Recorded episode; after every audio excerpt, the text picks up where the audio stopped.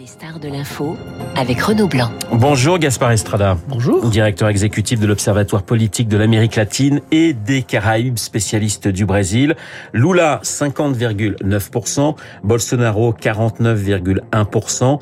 On s'attendait à une, une, élection très serrée et ça a été le cas. Absolument. Euh, les clivages politiques, sociaux se sont retrouvés de manière éclatante dans ces résultats avec euh, un sud-est et surtout un sud du Brésil qui a massivement voté pour euh, Bolsonaro, euh, avec un vote des femmes, des pauvres, des noirs, qui en revanche se sont exprimés de manière massive en faveur de l'ancien président Lula. Lula et un résultat euh, serré qui traduit une société fracturée euh, et un pays qui a besoin d'être réconcilié. Alors évidemment, on peut pas remettre, on va pas remettre en cause ce, ce, ce résultat. Euh, d'ailleurs, la communauté internationale a, a, tout de suite salué la, la victoire de, de, Lula, mais et vous le disiez, on est dans une dans un pays, dans une société véritablement divisée en deux, avec deux blocs qui semblent qui semblent irréconciliables. Oui, il y a eu des morts durant cette campagne, il y a eu des violences physiques, des, des, des violences verbales. Je pense que le sens du discours de l'ancien président Lula est désormais président oui. élu vise à réconcilier ces deux Brésil. Il a appelé tâche... à la paix, effectivement, à l'unité dès, dès, dès, sa victoire. Oui, et surtout, il a tendu la main aux électeurs de Jair Bolsonaro. Je pense que le principal de, défi de son mandat sera justement de réconcilier le Brésil, de faire en sorte que l'on sorte de cette dystopie et qu'on revienne à un semblant de, de, de, de, normalité, de retrouver le chemin de la croissance, de la chute de la pauvreté, de la chute des inégalités. Ce n'est pas une mince affaire, alors que justement les conditions internationales ont bien changé entre son premier mandat, qui est arrivé en 2010, et cette situation internationale beaucoup plus tendue. 60 millions de, de Brésiliens ont, ont, ont, voté pour euh, Lula euh, hier, 58 millions pour Bolsonaro, c'est un écart à peu près de, de, de 2 millions de voix, ce qui, ce qui n'est pas négligeable euh, bien sûr. Est-ce que vous avez le, le, le sentiment que euh, le silence de Bolsonaro, parce que pour l'instant l'ancien président battu n'a absolument fait n'a fait aucun commentaire, il n'a même pas appelé Lula d'après ce qu'on a d'après ce que l'on sait. Est-ce que ce silence quelque part vous inquiète? Il ne me surprend pas. Oui. Je, ce que je redoute, c'est justement que, quelle va être sa réaction, compte tenu du fait qu'il a été isolé hier soir. Les présidents du Sénat, la Chambre des députés, qui sont pourtant des proches euh, du président, son propre ministre de la Maison civile, c'est-à-dire l'équivalent du Premier ministre, euh, a rejoint le président de la Chambre des députés justement pour annoncer sa reconnaissance des résultats électoraux. Le, le, le, tribunal électoral, donc le pouvoir judiciaire, a lui aussi reconnu de manière unanime le résultat. Donc Jair Bolsonaro est quelque peu isolé dans son palais de l'Aurore. Euh, la question c'est que feront ces militants euh, dans une période de transition qui va durer encore deux mois? Il est au pouvoir jusqu'en janvier, c'est ça officiellement? Absolument. Et donc la question c'est comment va s'organiser cette transition, puisqu'on voit mal aujourd'hui comment cette élection pourrait être contestée, puisque les résultats ont été proclamés, il n'y a eu aucune contestation et surtout la communauté internationale a largement salué cette victoire. Notamment l'ancien ministre des Finances qui avait condamné d'ailleurs Lula et qui a dit effectivement la démocratie a parlé, il faut accepter les, les résultats. C'est-à-dire que dans le camp même de Bolsonaro, on a des gens qui ne remettent pas en cause ce, ce, ce vote. Oui, c'est justement ce que je mentionnais. Le président du Sénat, le président de la Chambre ouais. des députés sont des alliés du euh, président et aujourd'hui euh, voilà personne ne conteste le résultat du scrutin. On avait les forces du mal contre les forces du bien, ça c'est ce que disait euh, Bolsonaro, on avait la dictature d'un côté ou la démocratie.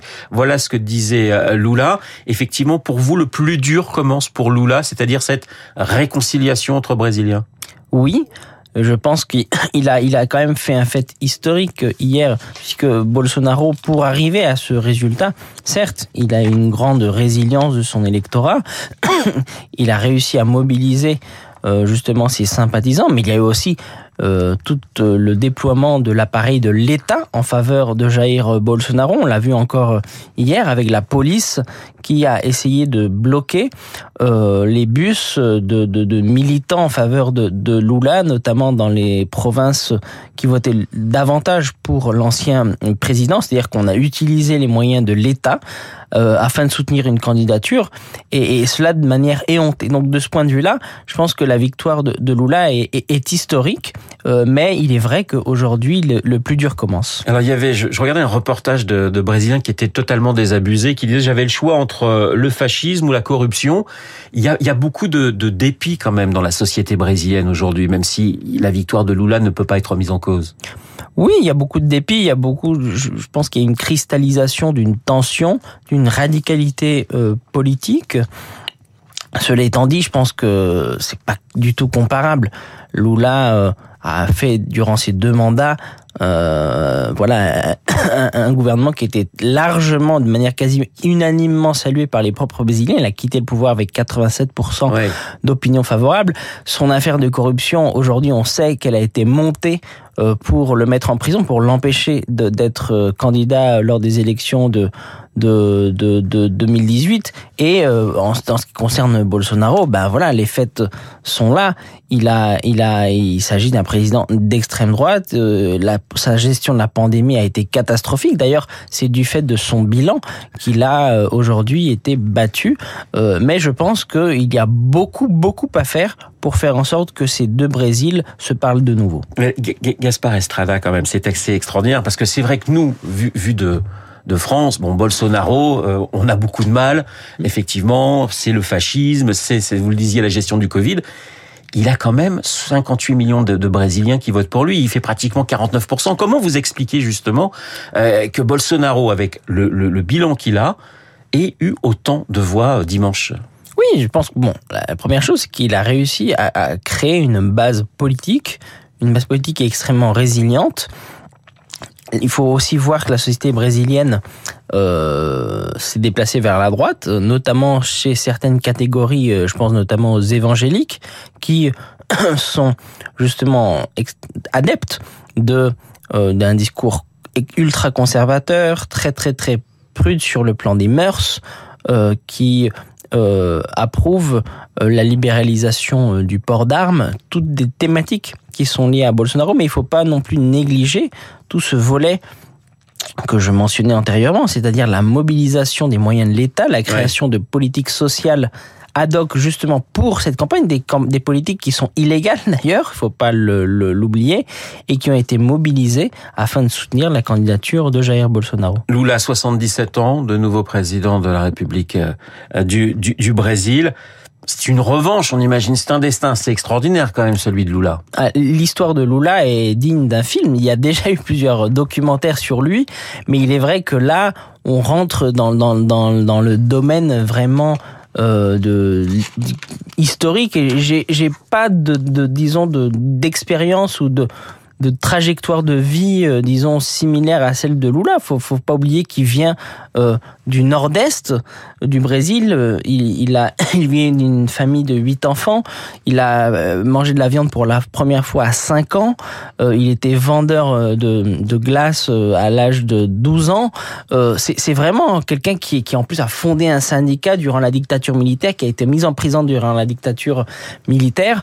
Et donc, de ce point de vue-là, vraiment, on rentre aujourd'hui dans la légende. Gaspard Estrada, c'est quoi le premier défi? Alors évidemment, il y a la réconciliation des Brésiliens, on en a parlé, mais parce qu'il y a une situation économique qui est très très compliquée au Brésil. Le premier grand défi qui attend euh, Lula? Bon, je pense que le principal défi, c'est l'économie, euh, faire en sorte de recréer de la croissance économique, de réduire la pauvreté. Aujourd'hui, 33 millions de, pauvres, de, de Brésiliens ont faim, ont une, une forme de une forme d'insécurité alimentaire. Une population de 215 millions d'habitants. Voilà. Euh, alors que la, la, la, la faim avait disparu dans ce pays il y a une dizaine d'années euh, uniquement, réduire les inégalités, replacer le Brésil dans le monde et faire en sorte que la déforestation de l'Amazonie euh, cesse. Et ça, c'est un vrai enjeu non seulement pour le Brésil, mais pour toute la planète. Le Brésil doit être présent sur les grands débats euh, internationaux, c'est ce qu'a dit euh, Lula ces, ces, derniers jours. Ça, c'est aussi dans la politique de Lula de revenir sur le devant de la scène internationale. Ah, ça, c'est très clairement une de ses priorités. Il a même publié une tribune dans le Monde samedi justement en affichant ce, ce souhait. le Brésil est un acteur fondamental dans la relation internationale, que ce soit sur les négociations climatiques, financières. Euh, le Brésil et notamment Soula a fait beaucoup pour faire en sorte que l'Amérique latine soit présente dans les grands débats. Je pense par exemple à la création du G20 en, 2008 lorsque Lula était euh, président. Et je pense que dans un contexte où euh, les tensions ne font que croître, le fait d'avoir un acteur justement qui puisse échanger et parler avec avec la plupart des acteurs de poids de, de la planète, c'est une bonne nouvelle pour, pour, pour les relations internationales. Gaspard Estrada, pour vous, quelle est la faiblesse? Ça sera ma dernière question de, de, de Lula. La faiblesse, c'est justement cette euh, composition de, du Congrès avec euh, une croissance euh, des, voilà, des, des, des, des sièges de, de, députés conservateurs, voire ultra-conservateurs.